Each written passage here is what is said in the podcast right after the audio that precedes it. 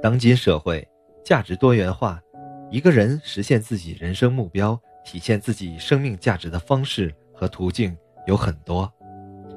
认真读书固然必要，但在更多的时候，需要在与人交流合作的过程中，懂得说话的艺术，才是最为重要的。我们甚至可以说，说中自有千钟树，说中自有黄金屋，说中自有颜如玉。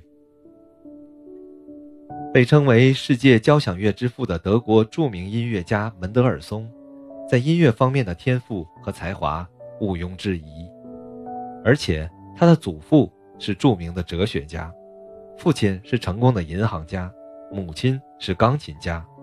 这可谓身世显赫。唯一美中不足的是，他的长相很一般，不仅身材矮小，而且还是一个驼背。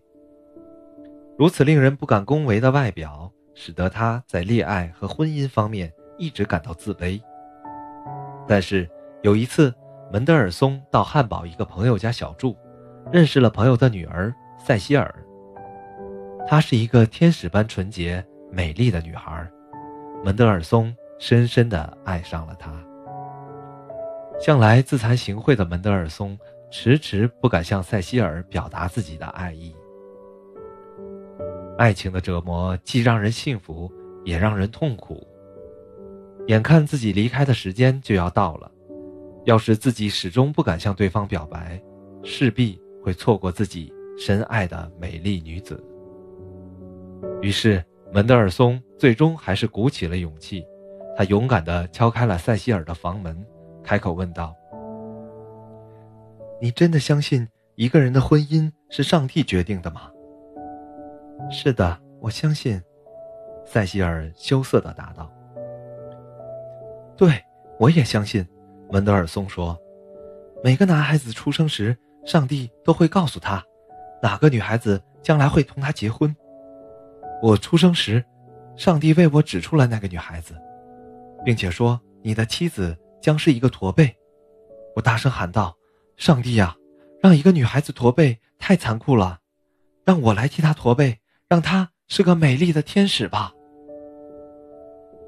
门德尔松的话让塞西尔非常惊异，他没有想到才华横溢的门德尔松内心竟然如此细腻，他也没有想到。自己在门德尔森的心目中有着那么重要的地位。塞西尔被感动了，她最终成为了门德尔松的妻子。爱情和幸福婚姻的基础是两个人的感情，是彼此深切的关怀。倘若门德尔松不是真诚的爱对方，如果他仅是用自己的音乐才华，甚至是自己显赫的家庭背景，试图去打动塞西尔，那结果会怎么样呢？